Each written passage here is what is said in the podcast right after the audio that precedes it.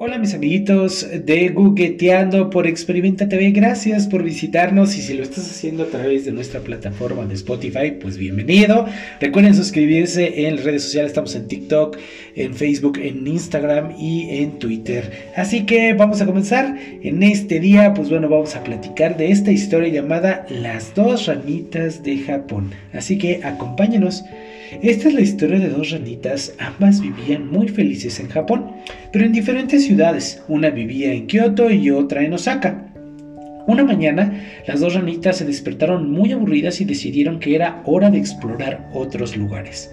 Hoy partiré a Osaka, se dijo la ranita de Kioto, y hoy viajaré a Kioto, se dijo la ranita de Osaka.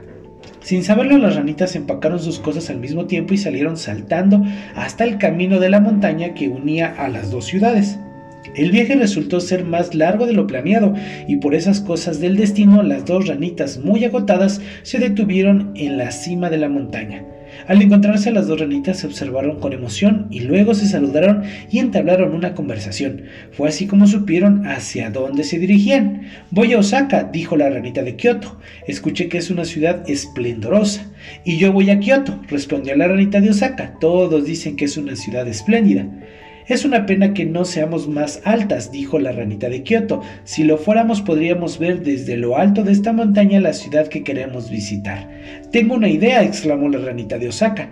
Parémonos de puntitas con nuestras patas traseras y apoyémonos una en la otra, así podremos echarle un vistazo a la ciudad a donde vamos.